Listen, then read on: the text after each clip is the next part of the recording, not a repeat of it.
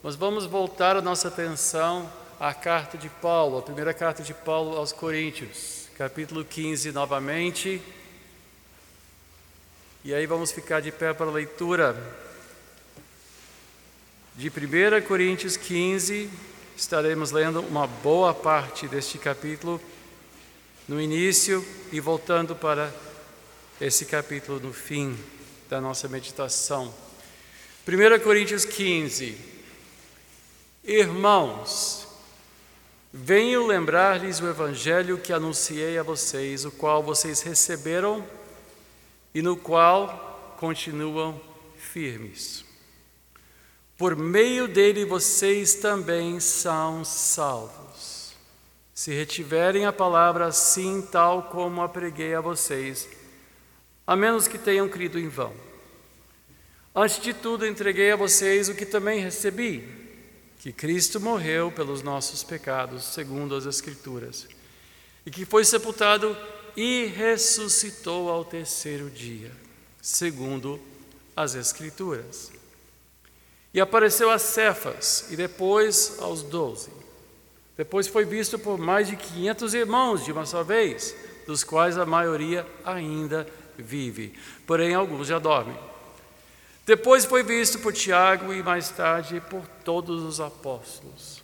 Por último, depois de todos, foi visto também por mim, como por um nascido fora de tempo. Porque eu sou o menor dos apóstolos, e nem mesmo sou digno de ser chamado apóstolo, pois persegui a igreja de Deus. Mas pela graça de Deus, sou o que sou. E sua graça, que me foi concedida, não se tornou vã. Pelo contrário, trabalhei muito mais do que todos eles, todavia não eu, mas a graça de Deus comigo. Portanto, seja eu, ou sejam eles, assim pregamos e assim vocês creram. Ora, se o que se prega é que Cristo ressuscitou dentre os mortos, como alguns de vocês afirmam que não há ressurreição de mortos, e se não há ressurreição de mortos, então Cristo não ressuscitou. E se Cristo não ressuscitou, é vã a nossa pregação e é vã a fé que vocês têm. Além disso, somos tidos por falsos testemunhos de Deus, porque temos testemunhado contra Deus que ele ressuscitou a Cristo, ao qual ele não ressuscitou, se é certo que os mortos não ressuscitam. Porque se os mortos não ressuscitam, também Cristo não ressuscitou. E se Cristo não ressuscitou, é vã a fé que vocês têm. E vocês ainda permanecem nos seus pecados. E ainda mais, os que adormeceram em Cristo estão perdidos. Se a nossa esperança em Cristo se limita apenas a esta vida, somos as pessoas mais infelizes deste mundo. Mas de fato, Cristo ressuscitou dentre os mortos sendo ele as primícias dos que dormem. Visto que a morte veio por um homem, também por um homem veio a ressurreição dos mortos, porque assim como em Adão todos morrem, assim também todos serão vivificados em Cristo. Cada um, porém, na sua ordem: Cristo, as primícias, depois os que são de Cristo na sua vinda. E então virá o fim, quando ele entregar o reino de Deus ao o reino ao Deus e Pai quando houver destruído todo principado, bem como toda potestade e poder. Porque é necessário que ele reine até que tenha posto todos os inimigos debaixo dos seus pés. O último inimigo a ser destruído é a morte. Porque ele sujeitou todas as coisas debaixo dos seus pés. E quando diz que todas as coisas lhe estão sujeitas, certamente exclui aquele que tudo lhe sujeitou.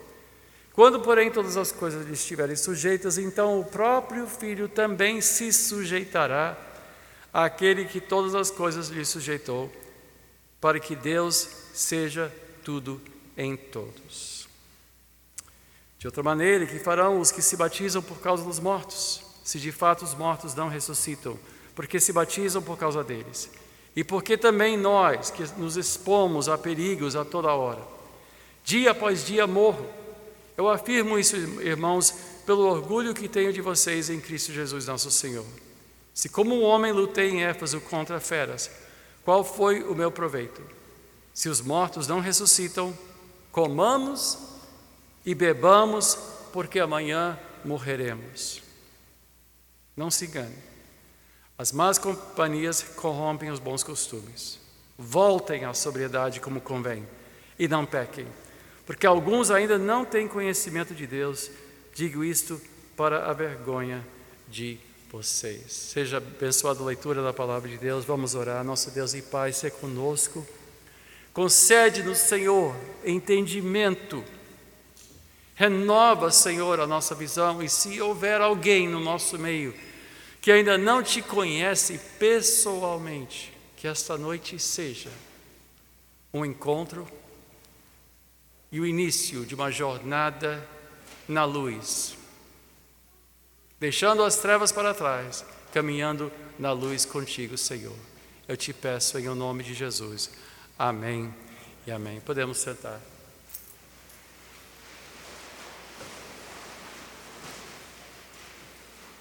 Há pouco menos de 150 anos atrás, um filósofo alemão fez uma afirmação que ecoa ao redor do mundo até os nossos dias. Esse filósofo, chamado Frederico Nietzsche, foi um dos arquitetos da modernidade, do nosso mundo de hoje. Houve alguns, certamente Freud teve grande parte, Marx teve grande parte, e Nietzsche, além de Darwin e outros. Mas o que tem mais afetado o pensamento global, popular dos nossos dias, acima de todos eles, é o próprio Frederico Nietzsche, que fez uma afirmação bombástica: Deus está morto. Frederico afirmou, escreveu, que Deus estava morto. E é desde então que ele vem sendo respondido com ironias, com grafite. Inclusive existe o grafite já famoso, onde diz assim: Nietzsche falou, Deus está morto. E Deus respondeu: Nietzsche está morto. Existem dois filmes recentes que foram feitos, que simplesmente são intitulados Deus não está morto. A resposta cristã, como se Nietzsche fosse o nosso grande inimigo. Mas a declaração de Nietzsche não foi a declaração triunfante de um ateu. Não. Nietzsche lia os tempos. Ele tinha feito uma leitura dos tempos e tinha verificado que pela filosofia, pelo caminhar da filosofia desde o século XVIII, e agora não estamos falando de, do fim do século XIX, Nietzsche, mas já havia um bom tempo que Nietzsche viu a presença de Deus desaparecendo no pensamento do mundo ocidental. E em vez de celebrar a morte de Deus, para ele, a morte de Deus, no imaginário coletivo do Ocidente, anunciava a chegada de uma era terrível. A sua declaração foi uma declaração de desespero, pois ele afirmou que Deus era o ser mais alto e santo que o homem poderia apreender, e que a sociedade que havia assassinado a Deus era o assassino de todos os assassinos. Com essa declaração, Nietzsche começou a decair na sua sanidade, ao ponto de, no fim da sua vida, a sua irmã vendia ingressos para a sua casa, para que as pessoas da sua cidade pudessem entrar e ver o famoso filósofo que havia enlouquecido. E no fim, Nietzsche tirou a sua própria vida, porque ele havia perdido toda a sua esperança. A leitura que Nietzsche fez foi o seguinte: sem a presença de Deus, sem pessoas entenderem Deus, verem Deus, viverem a imagem de Deus, sobrava para todos apenas dois recursos. O primeiro ele chamou de niilismo existencial e o segundo, a tirania da ideologia. O que é niilismo existencial? Bom, acabamos de ler. Comamos e bebamos, porque amanhã morreremos. Nihilismo, nihilo, quer dizer nada. Quando dizemos que Deus criou o mundo ex nihilo, estamos dizendo literalmente, Deus do nada criou tudo que há. E nihilismo é uma ausência de qualquer expectativa, de destino, de propósito, de fim. Ou seja, viemos do nada, voltaremos para o nada. O homem é apenas um acidente. O homem é apenas o resultado de um processo evolutivo, não é nada pessoal que nos defina, exceto os nossos sentidos. E se, é só os nossos, se são só os nossos sentidos que nos definem, então comamos e bebamos, porque amanhã tanto faz. Vamos morrer mesmo e tudo vai acabar. Esta, este desespero tomou de tal forma o imaginário de Nietzsche que ele enlouqueceu e acabou tirando a sua própria vida, porque ele tinha perdido toda a sua esperança. E a sua resposta a esta ideia de que Deus morreu foi: o homem vai descer por um círculo vicioso até que se destruir, buscando prazer apenas vivendo o dia de hoje, apenas vivendo o momento. Por quê? Porque nada faz sentido mesmo. Estamos indo para lugar nenhum, então vamos nos saciar, vamos nos satisfazer, vamos fazer o que vier na telha, seja por comida, bebida, sexo ou até violência.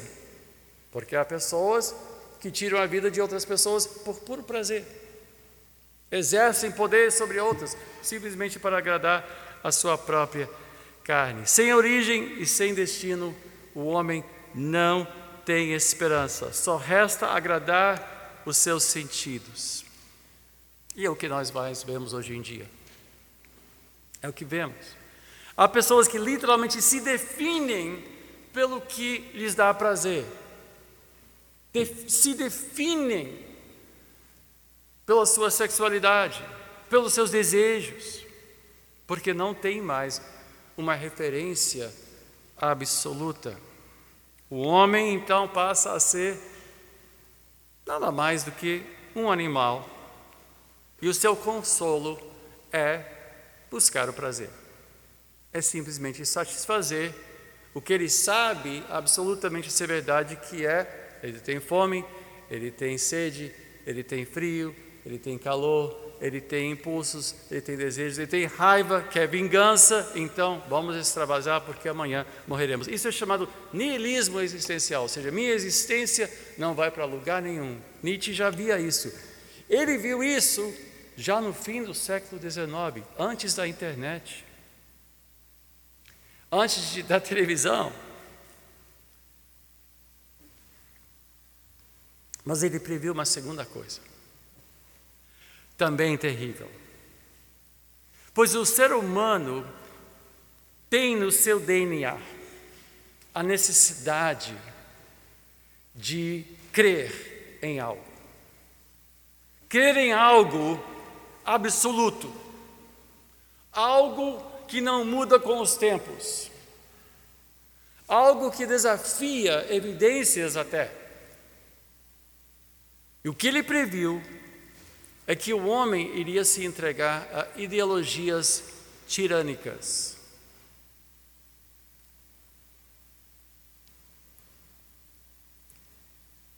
As tiranias não têm a sutileza de entender pessoas como complexas seres humanos e necessitadas.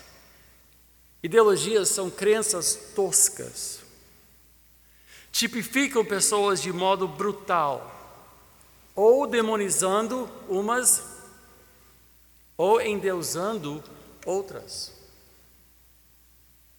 Há quem endeuse o Estado, há quem endeusa o prazer.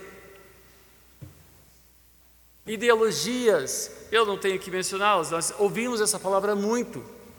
Há quem idealiza o mercado. Há quem idealiza a força militar, achando que tudo aquilo é de bom e qualquer outra coisa é passivo de perseguição. Então começamos a identificar pessoas de maneira brutal, homofóbico, negacionista, porco burguês, ou os nazistas, que foi uma ideologia, os judeus não tinham nem direito de serem tratados como seres humanos, tinham que ser liquidados, uma ideologia que servia um projeto de poder, como quase sempre ideologia serve. As ideologias criadas pelos homens servem projetos de poder. Um lado é endeusado, um lado é coberto de virtudes e o outro é demonizado e visto como o outro desprezível.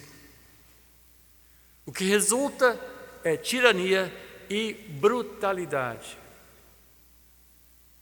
Isso foi escrito no fim do século XIX.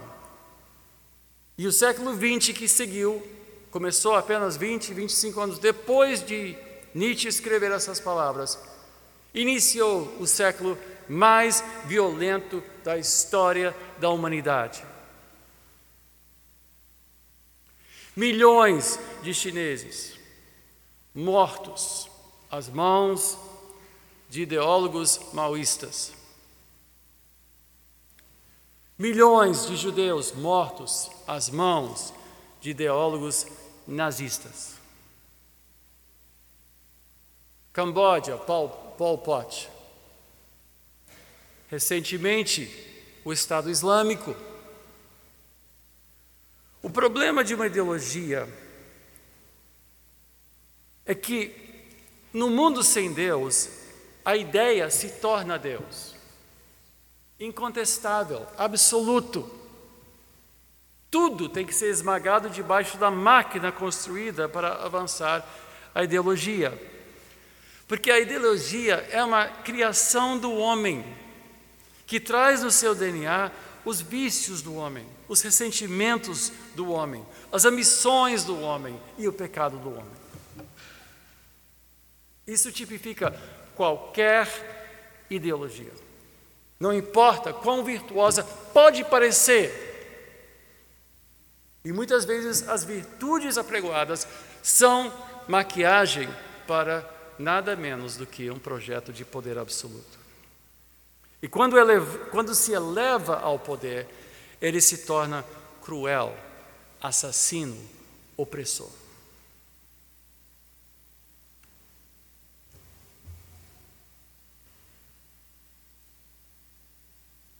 O que está acontecendo hoje, e aqui é onde mora a nossa mensagem esta noite, é que o mundo tenta elencar o cristianismo entre as muitas ideologias possíveis. Nós somos acusados de sermos apenas mais uma ideologia. E muitos cristãos acham que de fato a fé cristã não passa de uma cartilha de ideias, de crenças, tão válidas quanto as crenças dos outros. Uma cartilha que representa como nós vemos o mundo, como nós processamos o mundo, e há cristãos que demonizam todos que não são cristãos.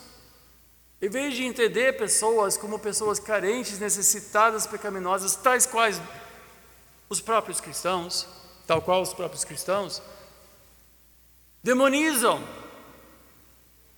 eu me lembro que uma senhora uma vez chegou com seu marido na igreja e disse: Pastor, eu queria apresentar meu marido. Ele é um ímpio. Eu disse: Muito prazer, ímpio. O que eu podia dizer? Coitado do homem.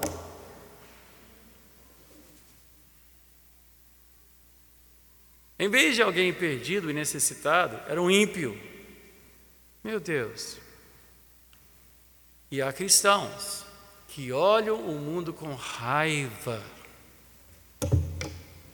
Veem pessoas que seguem outras ideologias como inimigas satânicas e demonizam todos que não confessam a nossa fé e não entendem que fé cristã não é isto. Nós não somos uma ideologia brutalizante. Todos pecaram e ficaram aquém da glória de Deus. Nós somos pecadores salvos somente pela graça de Deus. Diferente das ideologias, a fé cristã não é uma ideologia, e sim um relacionamento com alguém. A fé cristã é um relacionamento com Deus, que não morreu, está vivo sim. Voltando ao, que foi lido esta noite, 1 João capítulo 1, se quiser abrir de novo.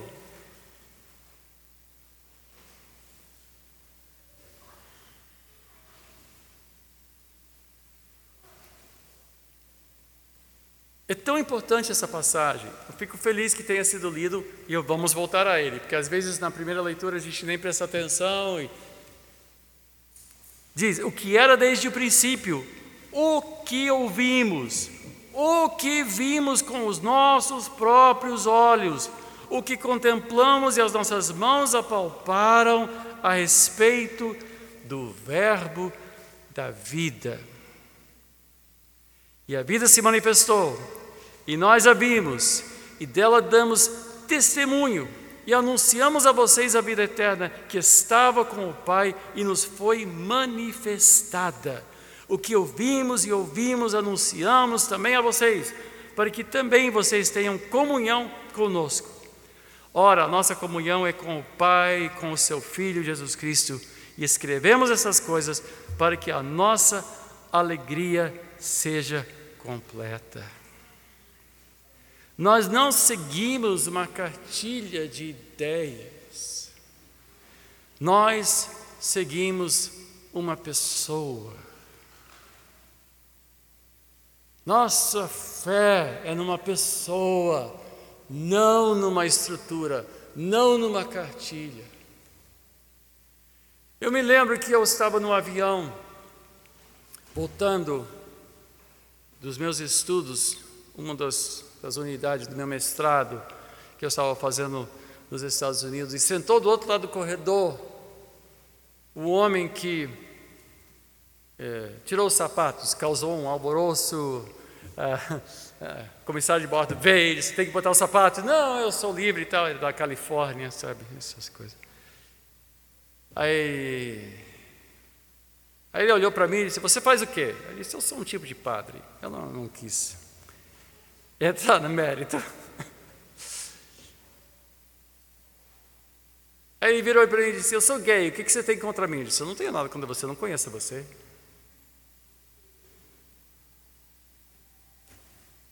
Mas o embate foi imediato.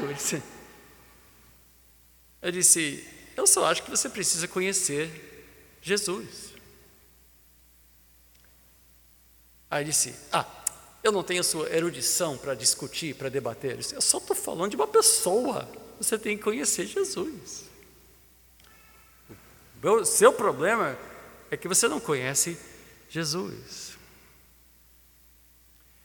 Ele é uma pessoa real.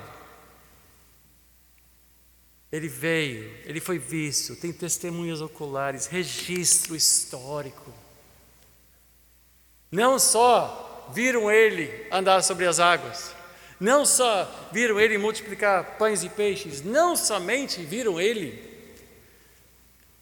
transformar água em vinho e andar sobre o mar, acalmar a tempestade com uma palavra só, viram tudo isso, mas viram ele também ser preso crucificado, abatido como um animal, mas no terceiro dia, quando voltaram ao túmulo, o túmulo estava, estava vazio e ele se encontrou com eles. Ele disse: Você tem dúvida? Toca nas minhas mãos, vejam as feridas das minhas mãos, toca aqui no meu lado, onde, eu, onde furaram. E veja que sou eu, Tomé, que tinha dúvidas, né? Ele disse: Eu só vou acreditar quando ver as mãos. Ele disse: Tomé, vem cá, toca aqui nas minhas mãos. Eu sou real. Eu não sou uma ideia. Sou uma pessoa. Nós seguimos alguém que vive e reina.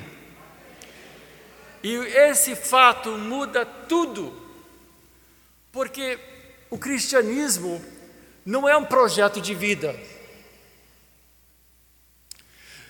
Não é uma estrutura ideológica.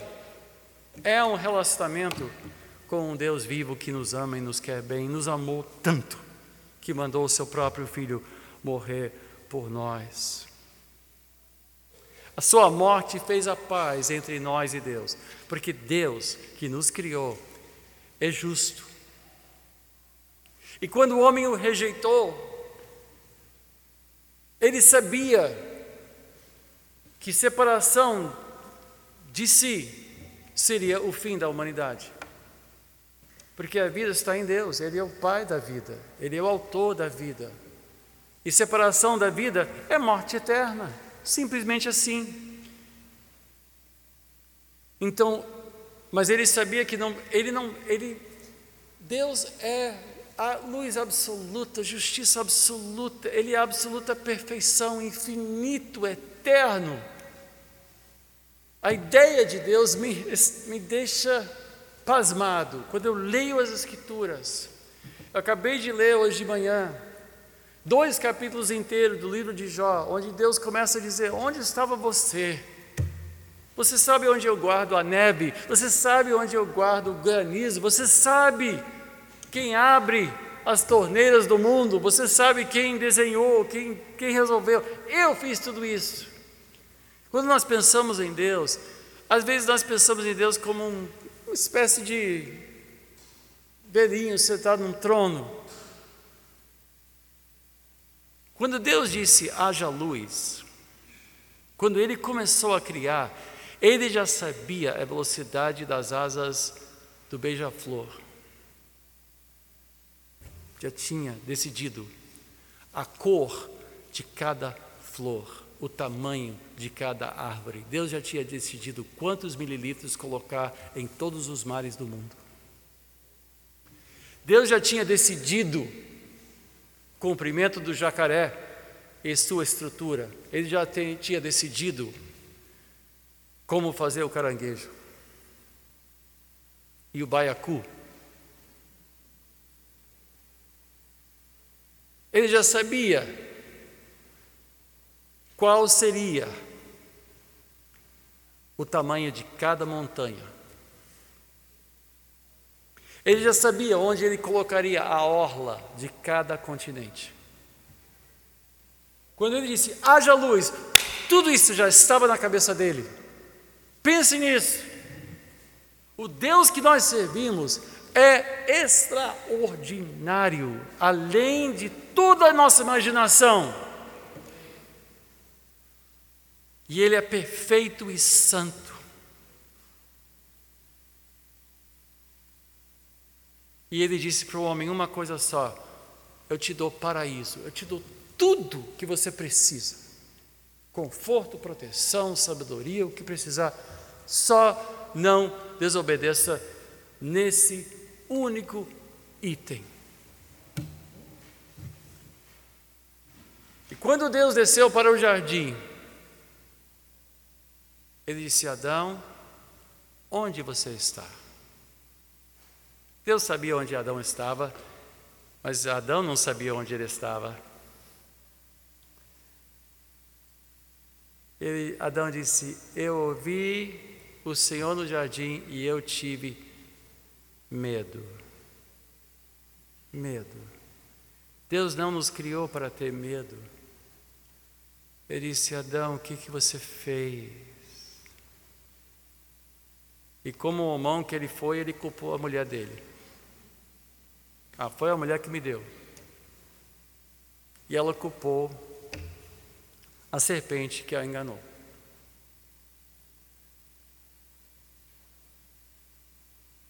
Deus é absolutamente justo e por ser absolutamente justo, ele não podia deixar o pecado impune. Impunidade não é justiça. Então o que, que ele teve que fazer? Ele tinha que punir alguém. Alguém tinha que tomar o nosso lugar.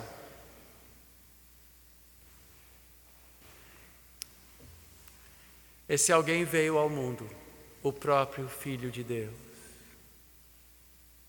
O próprio Filho de Deus. E ele tomou sobre si toda a ira justa, perfeita e absoluta de Deus. No jardim ele ficou angustiado. O seu suor parecia sangue de, tão, de tanto que ele suava.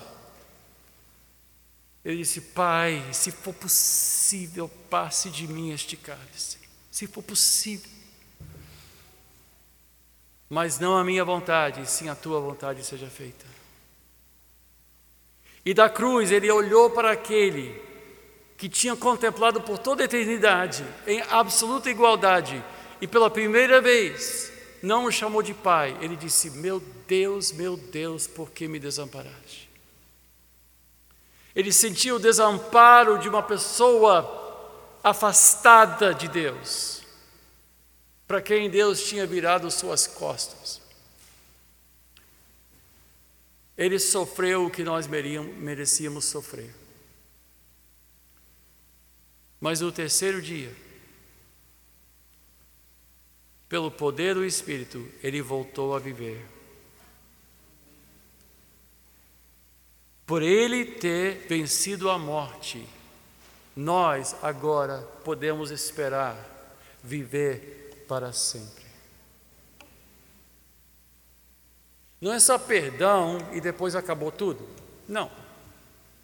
Nossa fé se baseia numa pessoa, o Filho de Deus, que veio, tomou nosso lugar, tomou nosso pecado, comprou a nosso perdão e ainda nos garante vida eterna com Deus, um paraíso eterno.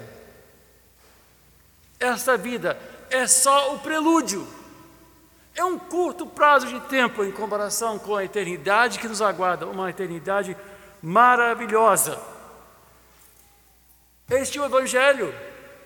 Mas Paulo disse: se não houver ressurreição, nós somos infelizes, nossa fé não tem valor nenhum. Porque nossa fé não é para hoje. Se nossa fé só se aplica hoje, se sua fé é dedicada a conseguir um emprego melhor, e há pessoas que fazem corrente de fé para ir para Disney, meu Deus do céu. Tem gente que faz semanas de oração para conseguir um carro novo. Pelo amor de Deus, vai tudo enferrujar.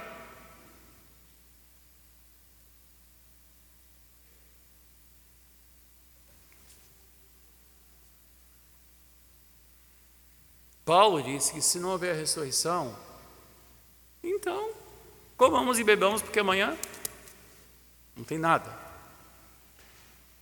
O que Nietzsche chamou de niilismo. Vamos para o nada, vamos para o vazio.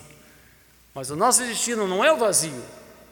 Nosso destino é eternidade com Deus. E mais, voltando a 1 Coríntios 15, volte comigo, mas agora a partir do versículo 51.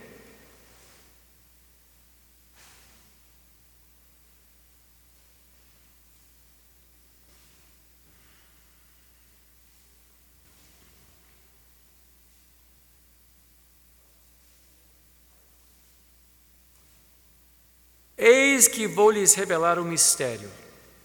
Nem todos dormiremos, mas todos seremos transformados no momento, no abrir e fechar de olhos ao ressoar a última trombeta. A trombeta soará, os mortos ressuscitarão incorruptíveis e nós seremos transformados, porque é necessário que este corpo corruptível se revista da incorruptibilidade e que o corpo mortal se revista da imortalidade. E quando este corpo corruptível se revestir de incorruptibilidade, e o que é mortal se revestir de imortalidade, então se cumprirá a palavra que está escrita: Tragada foi a morte pela vitória. Onde está, ó morte, a sua vitória? Onde está, ó morte, as, o seu aguilhão? O aguilhão da morte é o pecado, e a força do pecado é a lei. Graças a Deus que nos dá a vitória por meio de nosso Senhor Jesus Cristo. Portanto, meus amados irmãos, sejam firmes, inabaláveis e sempre abundantes na obra do Senhor, sabendo que no Senhor o trabalho de vocês não é em vão. O otimista diz: vai dar tudo certo. Nós não somos otimistas. Nunca confunda otimismo com esperança.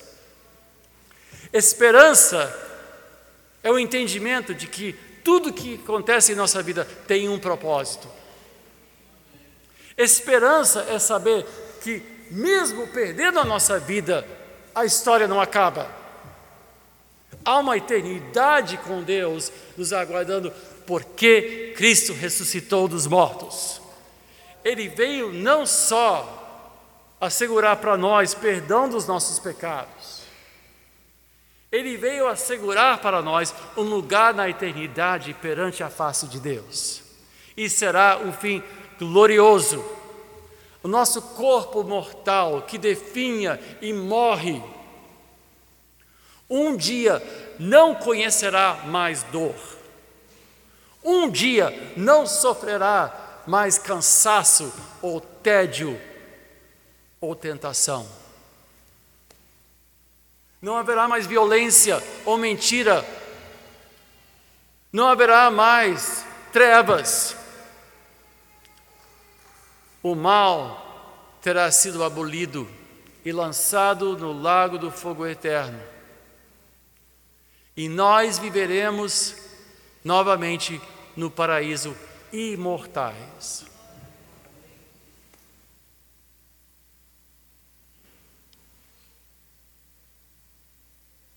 o nosso corpo definha.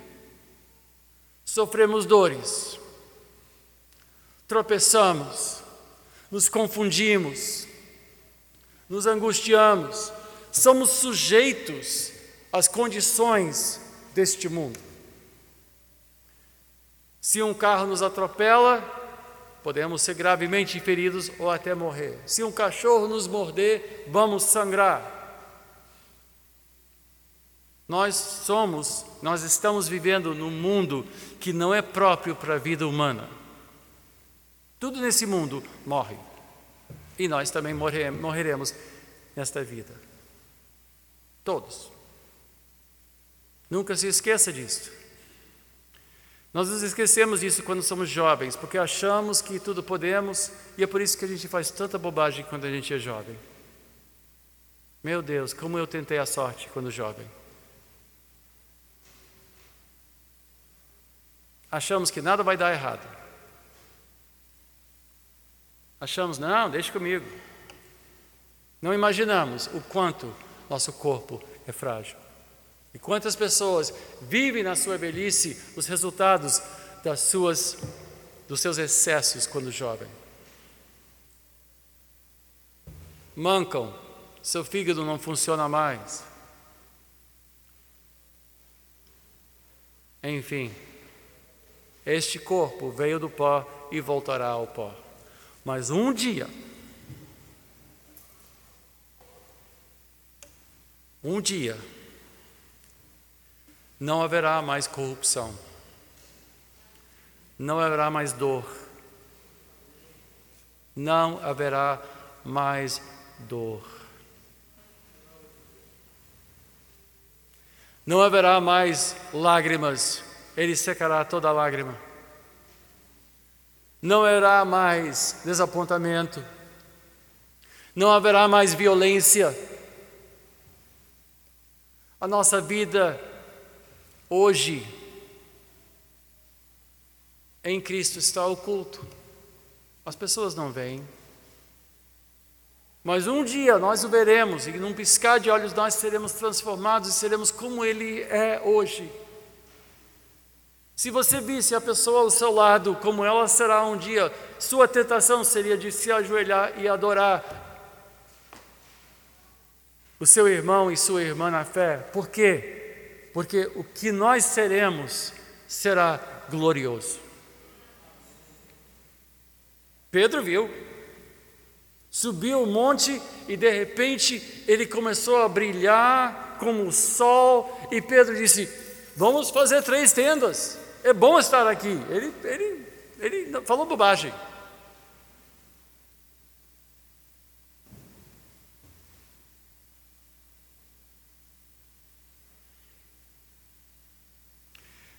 Podemos ter esperança porque Cristo vive. Venceu o pecado venceu o diabo, venceu a morte. E é por isso que podemos dizer com toda segurança o versículo mais usado em evangelismo ao redor do mundo. Porque Deus amou o mundo de tal maneira que deu o seu Filho unigênito, para que todo o que nele crê não pereça, mas tenha a vida eterna. Esta promessa nos remete não de ficarmos bem com a vida nesta vida. Esta promessa não promete bem-estar, segurança e felicidade sem fim nesta terra. Jesus disse: Neste mundo tereis muitas aflições. E nós temos muitas aflições. Eu estou tão feliz, ganhamos uma neta. E quando eu soube, eu disse: Meu Deus, guarda essa criança. Proteja contra os predadores, porque o mundo está cheio de predadores. Como meu coração pesa em orar pelos meus netos. E este ano Ainda vou ganhar mais dois. Mais dois motivos de oração diária, de dobrar o meu joelho, Senhor, pelo amor de Deus, cuida deles. Coração pesa porque nós não vivemos num mundo seguro. Não vivemos num mundo seguro.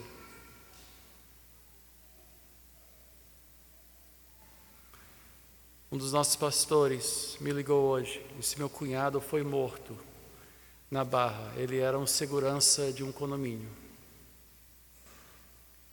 E o entregador bateu na cabeça dele sete vezes.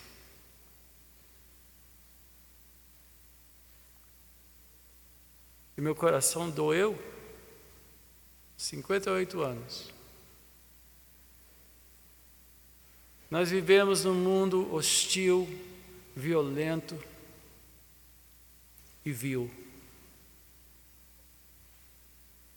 Há enormes forças se mobilizando para sufocar esta nação, explorá-la e destruí-la e escravizá-la. E meu coração pesa pelo Brasil. Eu oro por esta nação, mas eu oro pela salvação da alma desta nação, porque o nosso problema não é o nosso governo, nosso problema é a nossa alma. A alma do Brasil está corrompida. Inclusive dentro da igreja. Há líderes que beijam a mão de qualquer um que sobe a rampa, porque só querem poder. O lugar da igreja não é os corredores de poder. Nosso lugar é de joelhos perante o trono da graça. O nosso papel não é militância, é martírio. Nossa missão não é militância, é martírio. E a palavra mártir é a palavra de onde tiramos o testemunho. O mártir é a testemunha. Nós vivemos para testemunhar de Cristo. Viver é Cristo, morrer é lucro, disse Paulo. Viver é Cristo, viver não é um partido político. Cristo não é um partido, não é chefe de um partido, ele é uma pessoa que salva e diz: Vem comigo, mas toma a tua cruz e morra do meu lado, e você viverá para todos sempre comigo. Essa é e por que, que ele pode prometer isso? Porque ele vive. Ele não é o mártir, ele é o vencedor. Ele é o Cristo vitorioso que venceu o pecado, o mundo e a morte. E se nós seguirmos Ele, como disse a promessa, Jesus disse a Nicodemos, porque Deus amou o mundo de tal maneira que deu o seu Filho unigênito para que todo que nele crê não pereça, mas que tenha vida eterna. Nós não somos de um outro lugar. Nós somos, somos cidadãos de um outro tempo. Essa é a comunidade, essa é uma embaixada do futuro. A igreja é a embaixada do futuro. A salvação nos remete para o futuro. E nesta vida, para a cruz. De nós sermos obedientes, talvez até a morte. De nós falarmos de Cristo até quando não é conveniente, até quando é perigoso. Porque nosso relacionamento não é com uma ideologia, mas com uma pessoa que venceu e que vive. Esta é a mensagem da Páscoa. Ele vive. Oremos. Nosso Deus e Pai.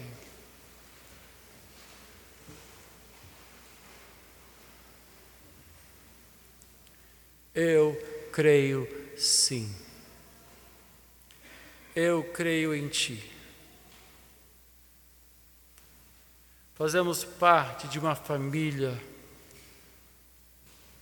de, de um número incontável, incalculável, que se estende já ao longo de 20 séculos ao redor do mundo. Pessoas que levantaram grandes obras, mas também pessoas que foram lançados aos leões e devorados no circo romano. Circo romano. Irmãos e irmãs nossos que foram usados como tochas vivas para iluminar as festas de César.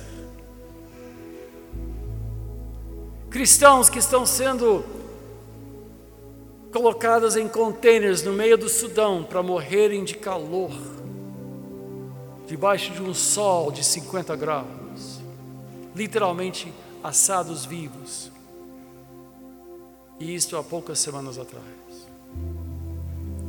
Cristãos que estão sendo degolados pelo Estado, foram degolados pelo Estado Islâmico para todo mundo presenciar. Cristãos que são chamados para viver humildemente, fielmente, pacificamente, não como militantes, não como guerreiros que pegam espadas, pois o reino de Deus não é deste mundo, mas como pessoas que não se contaminam com o mundo e que dobram seus joelhos e derramam lágrimas quentes a favor dos seus familiares e vizinhos, que não enxergam no seu próximo um inimigo para ser demonizado, mas uma vítima que nasceu morto e precisa conhecer o Autor da vida. Pai amado, guia-nos pelas veredas da justiça, que nós sejamos fiéis a Ti, nosso Senhor, nosso Rei nosso Pai. Pois nosso coração um dia percebeu pelo poder do Espírito Santo o amor do Pai derramado e nos encheu e nos, nos ganhou. E pedimos perdão dos nossos pecados, e nosso coração foi cheio, e nós descobrimos o quanto nós éramos amados por Ti. Oh Pai amado, não fomos convencidos por argumentos habilidosos, não fomos endoutrinados por mestres habilidosos, mas nós fomos ganhos pelo simples testemunho de alguém que disse: Conheça Jesus, conheça Jesus. Quem tem o Filho tem vida, e Ele te ama bem, Ele te quer bem, e Ele venceu tudo isso que você sofre quer você com Ele para todo sempre. E nós nos ajoelhamos, e nós nos entregamos, e como a vida mudou. O nosso coração se encheu. E não podemos voltar mais. A certeza disto é inegociável. Não é uma cartilha que aprendemos mas foi o encontro que mudou tudo. Eu peço esta noite, Senhor, que se houver alguém neste lugar que ainda não teve esse encontro, venha agora pelo poder do Espírito Santo encontrar essa pessoa agora, onde está sentado. E que tua presença venha encher o seu coração, que ele entenda que seus pecados podem ser perdoados, é só dizer: Perdoa-me, Senhor. É só confessar Jesus e começar essa jornada contigo. Que o teu Espírito Santo fale. Vem, Espírito de Deus, encher esse lugar, encher os nossos corações novamente.